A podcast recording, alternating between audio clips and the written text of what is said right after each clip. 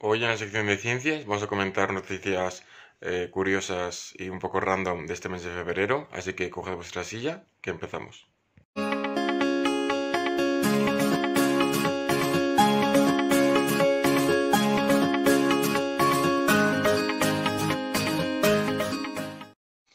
¿Qué tal amigos? Bienvenidos un día más al Mentidero. Hoy tenemos nuevo programa de la sección de ciencia. Hoy vamos a comentar las noticias más extrañas del mes de febrero en relación con este tema. Y antes de nada, como cada día, vamos a pasar a presentar a nuestros colaboradores habituales. Empezamos con Patricia de la Madrid. ¿Qué tal, Patricia? Todo bien, todo bien. ¿Vosotros qué tal? Aquí estamos, pasando el rato. Como si pudiéramos estar en la calle, ya sabes. A estas horas. Ya. Tal cual. También tenemos a Juanjo Vida. ¿Qué tal, Juanjo? Bueno, pues aquí andamos. Y también tenemos a Diego Sobrecueva con nosotros. ¿Qué tal, Diego? Pues bien, hacía mucho que no venía a la sección de ciencia. Y hoy están todos muy bien iluminados y vamos, han salido de las cuevas los científicos. Ya se nota que van siendo más largos los días, ya, de todas formas. Y también tenemos a Luis Getino con nosotros. ¿Qué tal, Luis? Otra, otra noche en casa y he salido de mi cueva o de mi ataúd, según Diego, pero bueno. Llámalo como quieras. Cada uno tiene los metros que tiene, eso es así. Si es ataúd, es ataúd. Bueno, antes de entrar en materia, queríamos dar las gracias a Lucas Verga, que fue nuestro invitado la semana pasada. Y la verdad que ha sido toda una revolución para nuestro canal. Ahora, ahora si quieres nos los cuentas, Diego. Eh, en cuanto a visitas, ha sido nuestro vídeo más visto. Nos ha mm, subido los suscriptores eh, notablemente. Y por supuesto, lo que más nos reconforta, yo creo, ¿no? Son los comentarios que nos han dejado los chicos que siguen a, a Lucas Verga, porque la verdad que han sido unos comentarios muy, muy amables y valorando mucho nuestro trabajo. Así que muchas gracias tanto a, a Lucas como a su comunidad, Diego. Pues nada, ¿qué te voy a decir? Que ojalá todos los invitados fueran así, la verdad. Porque si, si- esto parece un poco lección a los demás invitados y a los que vengan. que quedan avisados. Sí, sí, totalmente, pero muy bien. La verdad es que estoy muy a gusto con él y nada. Nosotros, eh, como siempre, seguimos buscando invitados. Os recordamos, suscribiros al canal, que vamos ahora a ronda por los 200, que hemos subido ahora un poquito y, nada, pues suscribiros al canal y si os, si ocurre alguien que conozcáis que, que podamos, vamos, que podamos invitar, que podamos entrevistarle, o vosotros mismos, si sois algo, tenéis algo interesante que contar. Nosotros ya sabéis que, tal y como habéis visto, nos interesa prácticamente todo y siempre estamos preparados para aquí para hablar con quien sea. Así que acercad vuestra silla. Eso es, la silla arrimada siempre. Y también eso, pues nuestras redes sociales para para cualquier cosa, para cualquier contacto. Y os recordamos que también seguimos con la venta de camisetas de solidarias para la Asociación Española contra el Cáncer y para la protectora Scooby. Así que os animamos a, a sus- a- a suscribiros también y a, y a comprarlas si, si os interesa. Vamos a entrar ya en materia. El procedimiento va a ser el siguiente. Eh, Diego y yo, como profanos en ciencia, vamos a comentar una noticia de estas destacadas de- del mes. Y luego nuestro comité de expertos pues, nos va a abrir los ojos, por así decirlo, y nos va a comentar la explicación lógica que va a tener esto, porque como vais a ver, la que vamos a dar Diego y yo va a distar bastante de la realidad, muy probablemente. Así que nada, empezamos con la primera. El primer titular que tenemos es ¿Los gusanos intestinales pueden ser el elixir de la eterna juventud? Yo, hay algunas en las que voy a tener una ligera idea, pero aquí la verdad, no sé tú, Diego, pero yo aquí estoy súper descolocado, no sé ni por dónde coger.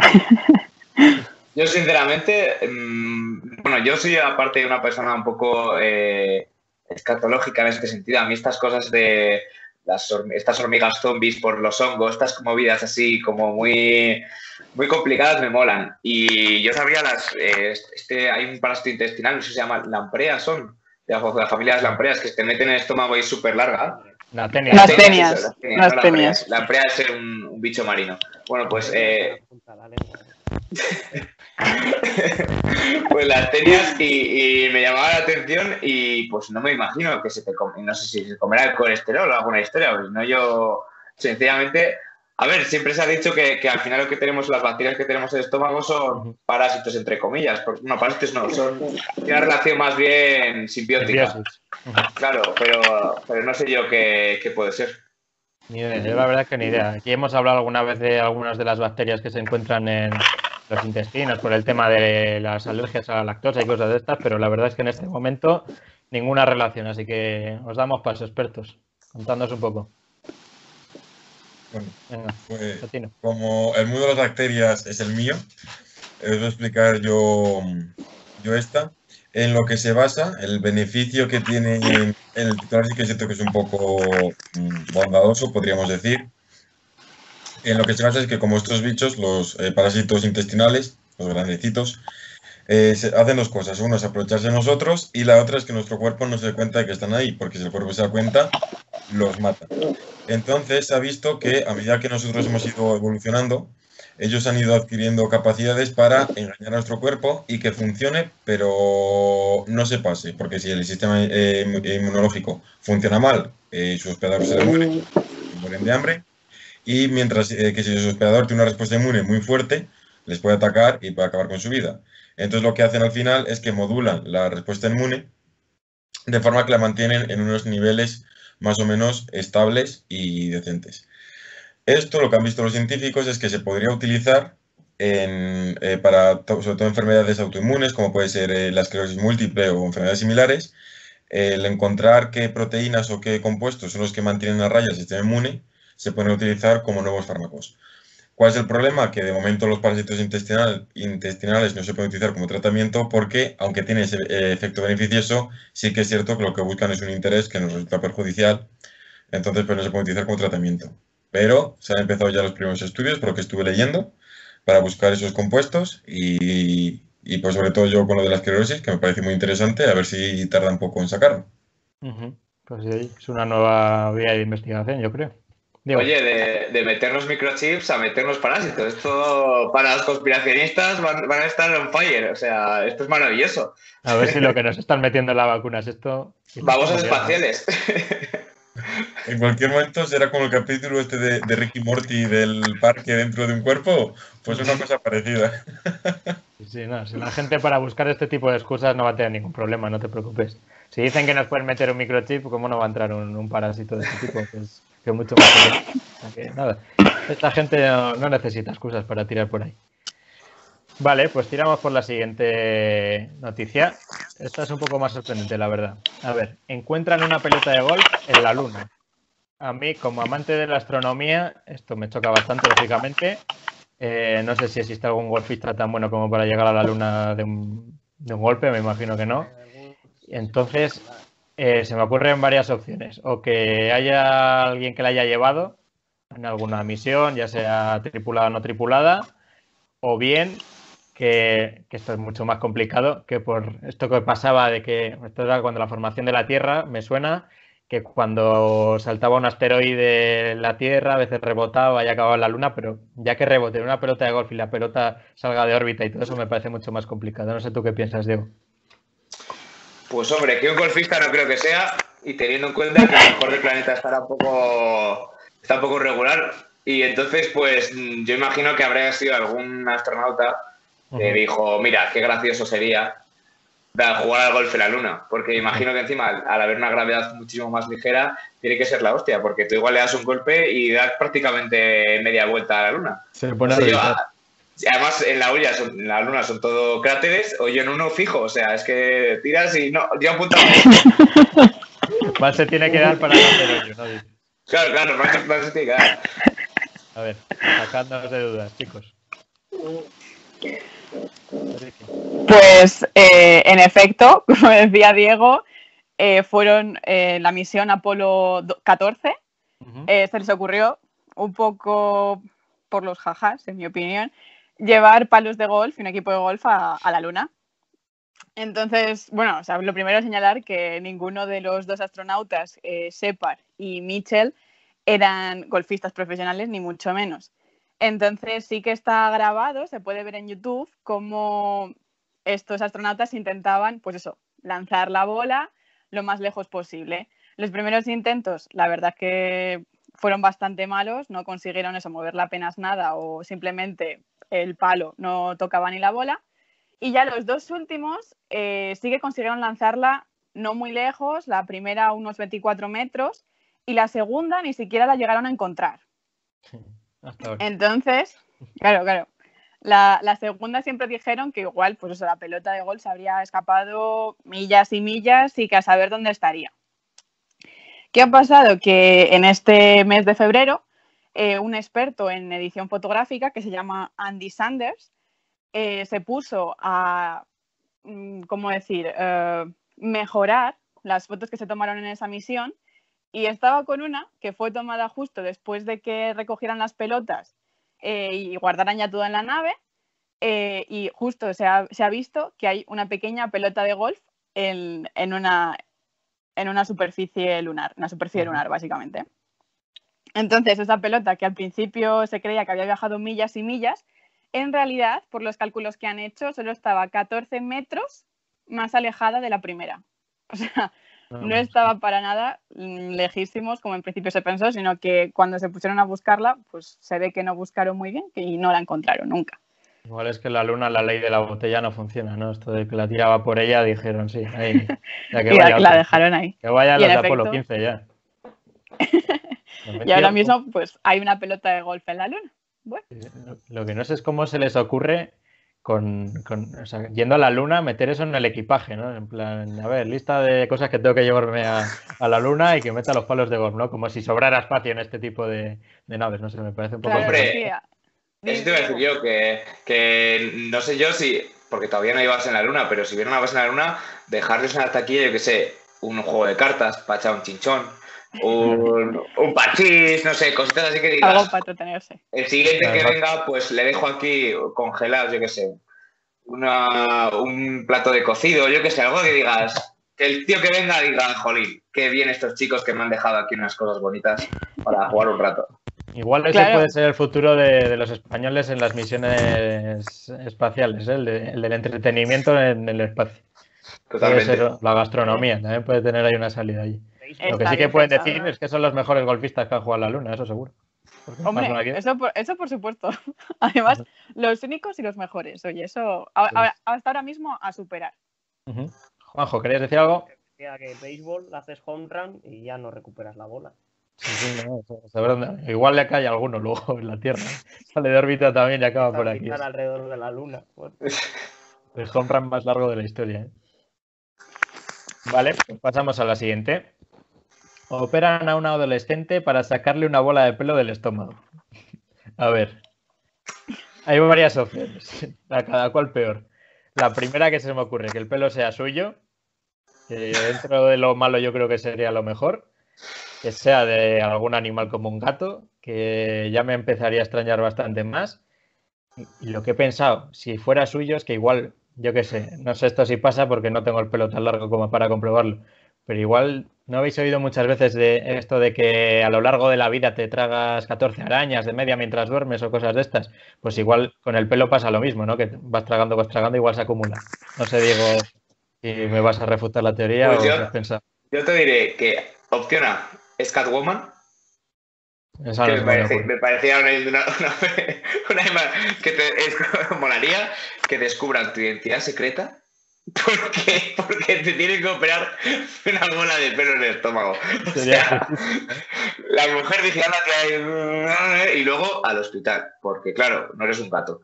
Y, pero no sé, yo, yo lo, de, lo que dice Revilla, yo personalmente he tenido el pelo largo y la verdad es que la cantidad de pelo que sueltas, o sea, es una barbaridad.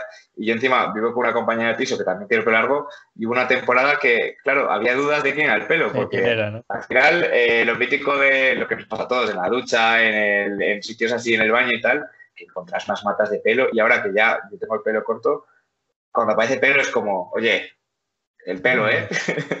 Luego dice la gente que los animales sueltan pelo, coño, ¿y nosotros? Sí, sí, no. O sea, a mí me hace mucha gracia eso también. Este pelo será tuyo, será tuyo. Vamos a ver.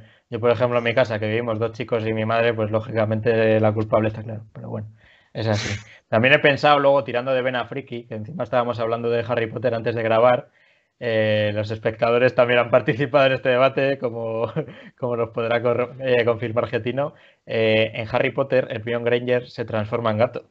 O sea que igual es el Mion Granger también la, la culpable. Bueno, por cierto, incisito, que se ha retirado Emma Watson de la actuación, no sé si lo viste. Sí, con 30 años.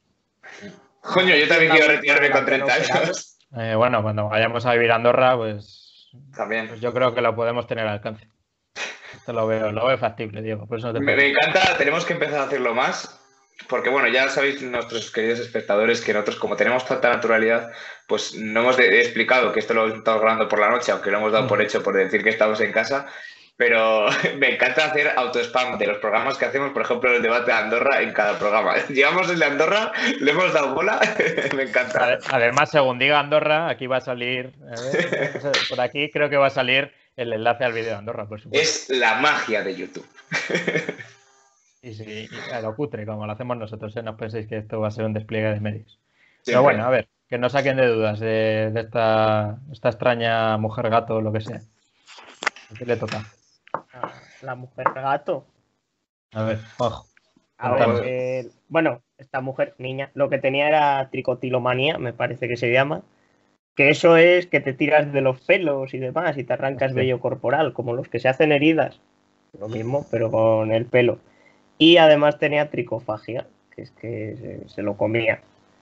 Entonces, claro, pues eso se hizo bola, eh, como el jamón, lo mismo, pero con el Se le hizo bola, ¿no? La Se vida. le hizo bola. La casualidad. Y bueno, en este caso, pues al parecer, lo, por lo que comenta en la noticia, bueno, pues la tuvieron que operar de urgencia, porque claro, aquello veían ahí una masa en el estómago y decían, ¿esto, esto qué es? ¿Qué le pasa a esta cría? Y nadie sabía lo que le pasaba. Al final le abrieron el estómago, la estuvieron alimentando por un tubo y le sacaron el pelo y resulta que quedó un molde perfecto de lo que era el estómago, de la cantidad de pelo que había ingerido. O sea, Así el volumen bueno. de pelo que tenía era, Era igual que un el hueco del estómago. Sí. Y con la misma forma y todo. Esperemos Entonces, que claro, comiendo. Es- eh, eh, al Te final recuerdo, es una enfermedad luego- psiquiátrica. Es que luego me imagino a algún arquitecto o escultor de estos locos diciendo, "Oh, esto es arte, esto es arte, esto... comiéndose pelos, ¿no? Sí, sí, no, claro. Ahí diciendo, yo quiero uno de estos, ya, a, a comer pelo. Eh, bueno, enlace también al vídeo de la niña del exorcista. eh, un poco también relacionado. A ver, Getino. Lo más gracioso era que esto se llama el síndrome de Rapunzel porque resulta que aunque el lo que se llama el núcleo del pelo está en el estómago, se genera como una especie de cola que el pelo va migrando, pues intenta salir por el intestino, seguir la vía normal, pero se queda anclado en el estómago. Y puede llegar hasta el intestino grueso, es decir, una cola de 7 metros de pelo todo por los intestinos. Que he visto yo alguna foto y la verdad es que da muy mal rollo y eso que está ya fuera del cuerpo. Dentro del cuerpo, o sea, estar operando y encontrar es empezar a tirar, o sea, es... Que como algún príncipe le dé por tirar, se lleva un susto. Sí, sí. O Amigos algún míos. mago, ¿no? Esto de empieza a sacar ahí, no para. Amigos míos, cuando creíais que no se podía poner más desagradable, Getino es tu hombre. Sí, a mí me ha hecho gracia la cola de 7 metros. que así de básico. La punta Es que este- la Nunca cabeza. decepciona. Y ahora mismo Eh, tengo la, la escena de una persona así, lamiéndose el este y luego echando bolas de pelo como un gato por culpa de Diego. Diciendo, a ver, venga, a ver, no puede ser tan difícil, venga. Eh, Voy a triunfar en la magia, aunque sea. es verdad, igual eso, eso te iba a decir yo, no se nos ocurrió la idea de que fuera un mago de estos que se sacan el, el conejo de, de la boca o algo así. Claro. Pues salió ¿cómo se- regular el truco. ¿Cómo se llamaba el Tamariz? Es que encima tenía el pelo largo, es que todo encaja, ¿eh? Yo no le veo futuras a. Iba a salir un conejo, iba a sacar un conejo, pero solo quedaron los restos. Y salen por otro lado, ¿no? Bueno, vamos a dejar el tema escatológico que. Eh, wow, hoy estamos te pasemos. en el club de la comedia, estamos ahí. Sí, sí, sí. Estamos sembrados, sí, yo sí. creo que el nivel se adecua más. Sí, sí. Vale, pues nada, seguimos con la siguiente noticia y seguimos con el pelo, ¿no? Aquí no, no sé, está todo relacionado. Febrero, el mes del pelo. Es, encuentran un ciervo con pelo en los ojos. Yo lo llamo pestaña, pero bueno, llamadlo como queráis. Nada, ahora, poniéndonos serios, que tenga pelos en los, pelos en los ojos, pues no tengo ni idea a qué se puede ver, la verdad. Diego, ¿alguna idea? que se puede ver, probablemente poco, pero... mí si me la dejáis voltando el área, yo, yo disparo, o sea, yo... A mí que hay que grabar más. palabras- Sí, sí, hay que grabar más noche. O sea... ¿Habéis visto al cazador que abatió al ciervo? Pues No. tampoco. Ostras, está el nivel hoy, está el nivel hoy. Por favor. Bueno, tenemos que comentar que vamos a hacer una recopilación. Yo creo que este vídeo va a estar enterito de la recopilación de mejores momentos. Este de la vieja va diré. Eh, ¿Cómo nos gusta el piste? Pero bueno, eh, a lo que voy, que yo es que tengo una duda con esto, que si es porque lo que decía Revilla, si es pelo en los ojos, entiendo que puede ser una mutación de pues que un crecimiento desmedido de las, de las pestañas y que vamos, que al final llega a tapar el ojo, o si es literalmente que del ojo salen pelos, que eso me parecería muy perturbador y me parece mítica eh, cosa de pequeño que piensas, ostras, si me pasa un día, porque eso es muy de, niño pequeño. de. Otra que no se os ha ocurrido que sea emo el ciervo. Tenga el flequillo así. por aquí. Joder, qué nivel. Vale, O sea, confirmamos. comentar. ¿Quién va a confirmamos que es este en el ojo el pelo. Es en el ojo. O sea, que sale del ojo. En el ojo, en el ojo. Sí. ¿Y, y, eh, por qué es esa causa? O sea, ¿qué nos puede pasar? Pues se llaman dermoides corneales. O sea, realmente el pelo empieza a crecer desde la córnea. Hostia, qué no-. Claro, o sea, no es una cosa que pase de un día para otro, sino que lo que piensan que realmente ocurrió es que ese pequeño, bueno, ese pequeño ciervo, en realidad era un ciervo bastante grande, vaya, ya era adulto, Vamos. nació ya con esa, mm, denominémoslo enfermedad, desde el nacimiento y que a medida que fue creciendo, ese pelo, pues fue eh, eso, o- mm, ocultándole la visión, nublándole la visión. Ojo, eh, y nunca mejor dicho. está, sí. Y, y claro, pues como iba siendo paulatino, el, el ciervo podría, o sea, se pudo adaptar. Hasta que llegó un momento en el que, bueno, o sea, al pobre ciervo se le juntaron el hambre y las ganas de comer. Sí, sí. Entonces cogió una enfermedad que al principio pensaron que era eh, la enfermedad de las vacas locas, pero en ciervos, ¿vale? Era un- pensaban que tenía una enfermedad priónica porque iba muy desorientado, además tenía fiebre y dijeron, uy, uy, uy, uy, cuidado con esto y decidieron sacrificarlo. Y finalmente se dieron cuenta de que no, que era una enfermedad muy común en ciervos, que realmente el nombre no me lo sé, no sé si Getio y Juan José se deben acordar. El nombre, la que tiene era algo. O algo, no me acuerdo. Sí, Pues bueno. una Espera que enfermedad, lo busco en la noticia. Enfermedad hemorrágica epizootica. eso es. ¿Y es habitual, dices, esto en ciervos? Eh, en ciervos dicen que sí, que es una enfermedad muy típica. Pero claro. es, perjudica- es perjudicial. En plan, a nivel de. Porque o sea, tiene zoonosis que pueda transmitirse a otros animales o cómo va la historia. En principio no. En A principio ver, no. Además, el ciervo La, tampoco la es un animal. segunda no. La segunda que ha dicho Patricia no, pero la primera La que primera sí. pensaron que podía ser, que era la enfermedad priónica, que me parece que se llama enfermedad de desgaste crónico, eh, CWD, en- por sus siglas en inglés. La enfermedad priónica ya sí que es de hecho fue el problema que tuvimos aquí en España, porque los priones son proteínas, las proteínas se pliegan, ¿vale? Cuando se forman en la célula, pues si, te- si lo pliegas mal, como un origami, si lo haces mal, puede afectar a otras proteínas. Al final se pega a otra proteína que sea igual que ella, la pliega mal y bueno, por eso es tan peligrosa y afecta normalmente al sistema nervioso. En el caso de las vacas locas es lo que pasaba. Y no solo eso, sino que pueden afectar a proteínas similares en otras especies. Entonces, claro, por eso las vacas locas nos afectaban también a nosotros. Que los priones que tenía la vaca afectaban a nuestras proteínas que eran parecidas a las que tenía la vaca y las modificaban. Y bueno, pues en el caso de los ciervos, pues como las vacas se ponían ahí zumbados, ahí, no, no era la berrea, era simplemente que venían arriba. Y ese fue el motivo por el que decidieron eh, sacrificarlo en, en el primer momento.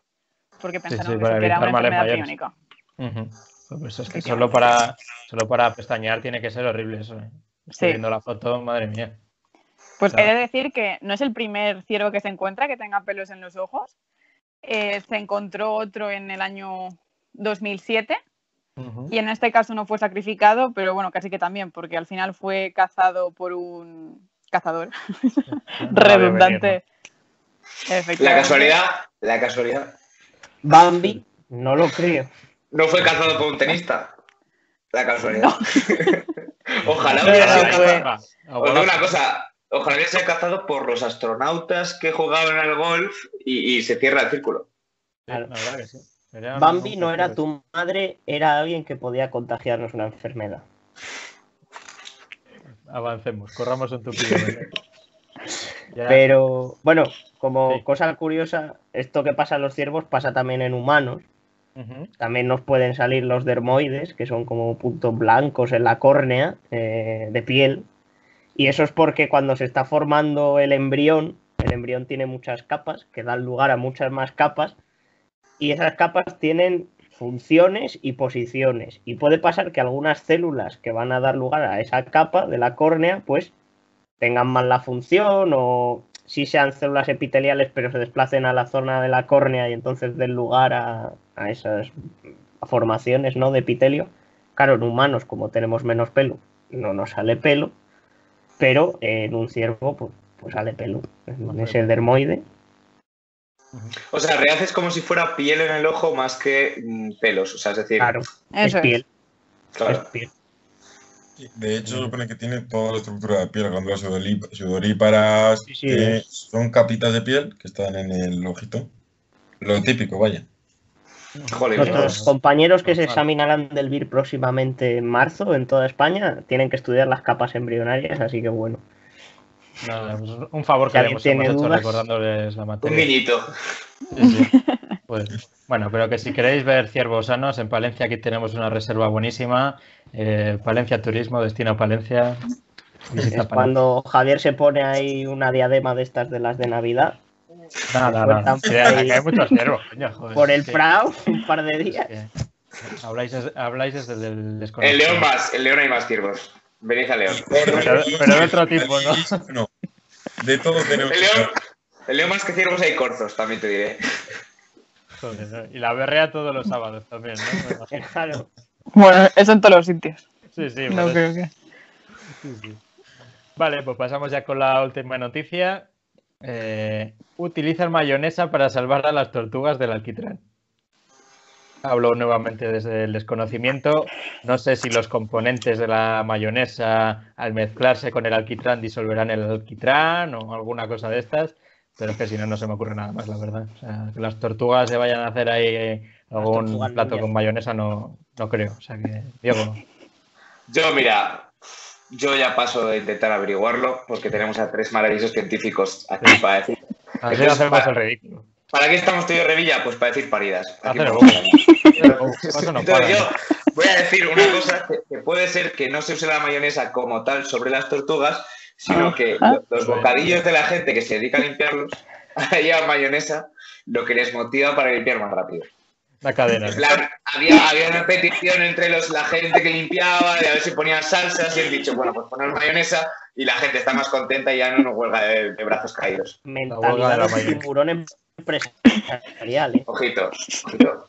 ¿Cómo Pero sí, Tal cual. La verdad, Revilla me decantó por tu idea. Es que eh, yo creo que es, eh, de todos los que hemos dado, hemos hablado, yo creo que es lo más evidente, porque al final piensas, tortuga llena de alquitrán, y se soluciona con mayonesa, pues ¿cómo será? Pues untando la tortuga con mayonesa, o sea, no vas Y a también- súper ligereza y dices, venga, tortuguita, a funcionar. Me imagino al primer, al primer tío que se le ocurrió esta idea untando una- a una tortuga en mayonesa. Además, te digo una cosa, te digo una cosa, KH7, no, mayonesa. ¿Qué quieres limpiar? Bueno, por cierto, tengo que hacer una mini mención, ya que menciono KH7, os tengo que decir que yo en el día compro, lo- esto mención especial a mi compañera de piso, que ha comprado en vez de KH7, porque no había en el día, Super Paco, que aparte de tener el mejor nombre, huele muy bien y limpia maravillosamente. Promoción de Super Paco, que mi compañera de piso está encantada. Dice siempre, ¡buah! en contacto con nosotros Os para. digo una cosa, cada cosa que está sucia en casa me dice, échale super Paco. Te digo yo, cualquier día debe estar duchando y me va a decir, Cualquier día se lo Super bien, Paco. Qué bueno. Oye, pues si, si vale para limpiar el coche, que se le mandamos a nuestros compañeros de eh. SEAT, ¿eh? Cerramos el Totalmente. patrocinio.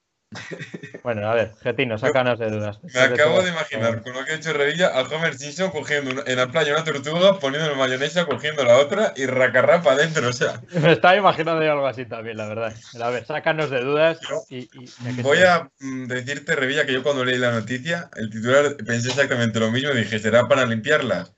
Pero no, no es para limpiarlas por fuera, sino por dentro. El problema de las "Ah, tortugas. les, les dan mayonesa de comer. Claro. El problema de las pues, tortugas, como otros eh, organismos marinos, es que respiran y beben y viven en el agua. Entonces, pues si el agua tiene alquitrán, pues el alquitrán está por fuera y el alquitrán les va por dentro. Entonces, eso es más peligroso que el que lo dan por fuera. En las tortugas, sobre todo, pues quitando fosas nasales y eso, en el caparazón dar un poco igual. Es como las aves que no pueden volar, en principio. Pero por el trasto digestivo, aparte que los hidrocarburos muy buenos, pues no, no conozco yo ninguna tortuga que, sepa, que sea capaz de metabolizarlo. Entonces hay que quitarlos. Y aquí viene la magia de la mayonesa. Eh, la mayonesa, todos somos expertos en hacer mayonesa casera, por lo menos en que se nos corte. Se hace con aceite, que es una grasa. No sé si va con Bueno. segundas, pero sigue, sí. sí. Que va a ser como haciendo mayonesa. Todos hemos pensado en esa canción, pero nadie quería decirlo. Además que, que Tino, lo- o sea, lo, lo has dicho con un tono, el mayonesa, que he dicho yo. Es que en mi caso no, mayonesa. O sea, Tal cual. Por favor. Falta de, de centro aquí, de fiesta. eh, mi, mi mente, pues no he, hecho no he sido consciente, ha sido el subconsciente que estáis llamando. Totalmente. un poco de super Bueno, Paco la- a tu mente, a ver si se limpia. eh, dale sobre Paco. No, pero os digo una cosa, os digo una cosa. Y porque les han dado mayonesa. Estaban las, las, las tortugas en peligro de extinción. Estaban les das al- super Paco. No, no, no, no, no, es que Super Paco, te digo una cosa, les das alioli, les pones alioli y vamos, eh, se te La acaba la, brava, la excepción de las... Les pones las bravas ahí, si es que si te pones ahí, a- yo estoy seguro que la de cosas que habrá, y ahora ya hablando un poco más en serio, que, que son chorradas, que no, no pensamos que puedan valer, o sea, mítica cosa que, pues por ejemplo, yo que sé, me estoy imaginando un problema del motor del coche, y le echas, yo que sé, un alioli y de repente se arregla, y dices tú, y yo estoy seguro que, que, a, a ver, que las explicaciones científicas al final hoy son lo de, lo de menos. Yo creo que al final Revilla y yo nos lo estamos pasando como enanos sin tener que idea de, de lo que, de, lo que, de lo que va la vaina. Y, y vamos, me parece, me parece una, una idea muy interesante y sobre todo lo que decía antes Revilla, el primer paisano que se, que se sentó un día con una tortuga y dijo, espera, para acá, que te voy, a, te voy a contar yo a ti dos cosas sobre la mayonesa. Yo supongo que sería por estudios. La razón era que los hidrocarburos son, no dejan de ser grasas, hablando mal, son compuestos apolares. En tema de cargas, a simple vista, digamos, se comportan como las grasas. Entonces la mayonesa lleva una fase acuosa que la proporciona al huevo, tiene cantidad de agua, y luego está el aceite que es grasa, hablando mal. Entonces, cuando al hacer la mayonesa, si os dais cuenta, queda una masa homogénea que realmente no es una mezcla, sino que es una emulsión. Hay microgotas de aceite disueltas en lo que es la, la mayonesa realmente. Pues entonces la mayonesa, en eso- esas gotitas de aceite, cuando van pasando por el intestino de la, de la tortuga, van limpiando el alquitrán. Un método más efectivo podría haber sido utilizar jabón. De hecho, se lo plantearon. Jabón o algunos detergentes. ¿Cuál es el problema? Detergente, que por un lado tienes muchos detergentes que no son comestibles porque te ventilas a la pobre tortuga. Y otros, aunque sean comestibles, pues evidentemente no están tan ricos como la mayonesa. Entonces utilizaron la mayonesa precisamente porque al ser un alimento, pues los bichos eran más propensos a comérsela que un jabón. Un detergente, mejor. Ojo. Ojo. Se ha quedado Ojo. paralizado ante esta noticia. A ver, Juanjo. Estaba pensando en la canción eh, y no, no es capaz de hablar. Le ha sorprendido mucho la noticia. Más ¿no? que paralizado, que me gusta más la palabra estupefacto. Me parece. Yo me imagino, Estupefacto tal cual. me imagino que que está haciendo una representación del dueño de Ligeresa o gente de esta el día en que se enteran de que sus nuevos clientes van a ser las tortugas y que pueden ampliar su modelo de negocio. O sea, pueden ir por ahí los tiros. Y también he pensado en las tortugas celíacas. Hombre, Poquita broma, ¿eh? Una tortuga, podría- aunque fuese celíaca, podría comer mayonesa porque no lleva... Correcto, me confirman por aquí los de Ciencia y Tecnología de los Alimentos que eh, la mayonesa carece. Bueno, pues algún problema, algún problema relacionado con la mayonesa. eh, mira, a ver, contacta con nuestros Alergia al huevo, alergia de al los huevo. alimentos. ¿Puede dar alguna alergia o algo? La del huevo. ¿no? El huevo, ¿no? Me huevo, imagino. el huevo puede dar problemas. Pues las tortugas alérgicas al ¿Tienes huevo. alergias? ¿Eh? Yo soy la experta de las alergias, es cierto. Claro, claro, claro. Es cierto. Bueno, confirmamos que se me ha caído el Sí, eh, nos hemos quedado con tu representación de dueño de ligereza. Eh, Bien este programa. porque su nuevo target son las tortugas. Aquí está. Yo quería añadir una cosa, un pequeño detalle de que los detergentes pueden no servir para limpiar el tracto esti- intestinal, salvo Super Paco. Super Paco es vuestra marca de confianza, por favor, patrocinadnos. Oye, eso que iba a decir yo, por favor, patrocinadnos. Si alguien de Super Paco, por lo que sea, entre nuestras, entre nuestro humilde número de visualizaciones, eh, nos ve, encantados. Yo ya hago promoción gratis. rápido, ¿eh? Eh, hombre, O que nos compre camisetas, oye, por lo menos algo solidario también, no sé. Sí, lo que sea, lo que sea, por supuesto. Bueno, no sé si, por cierto, hablando, de todo, hablando del tema de las camisetas solidarias, que no sé si lo hemos aclarado, que igual deberíamos aclararlo, eh, que, no, que no, es, no, es, para nosotros. O sea, no, no, eh, eh, todo lo recaudado va, al, evidentemente, al coste de las camisetas, porque por lo que sea, todavía gratis nadie las hace. Entonces, y el resto va a, a las dos asociaciones que se reparte a partes iguales entre ambas y, y nada, primer, primera cosa solidaria que hacemos y, y a Argentino le encanta.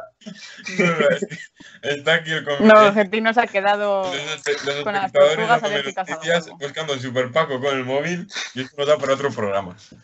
Y por cierto que aquí Juanjo parece que está invitando a todos los menores de 5 años a beberse el Fairy que hay debajo del fregadero.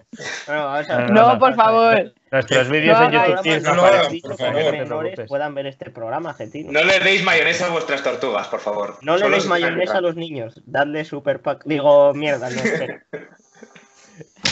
Bueno, eh, Luego, luego meto Madre el, mía, para bueno. mataros. Pensando con qué le daría lo de mayonesa, contenido con un poco de cada.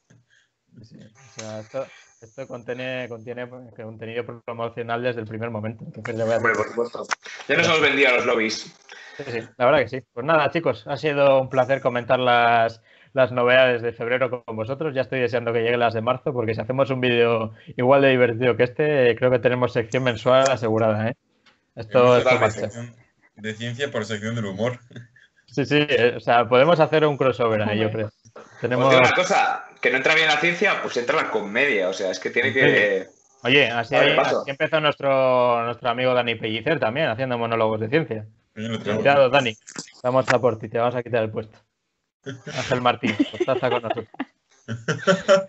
Le vamos a quitar de corresponsal a. Ángel Martín. Ya vamos nosotros, fuera, fuera. Dani, ¿quién eres tú? Vamos a por ti. Muchas gracias, chicos, por estar un día más con nosotros. Patricia, Juanjo, Diego y Getino. Eh, muchas gracias también a nuestro espectador en la sombra, que, que los hemos tenido de ahí de ayuda durante el programa también, así que les agradecemos su, su colaboración y también muchas gracias a vosotros por estar al otro lado de la pantalla. Como hemos dicho al principio, os animamos a suscribiros y a seguirnos, a seguirnos en redes sociales.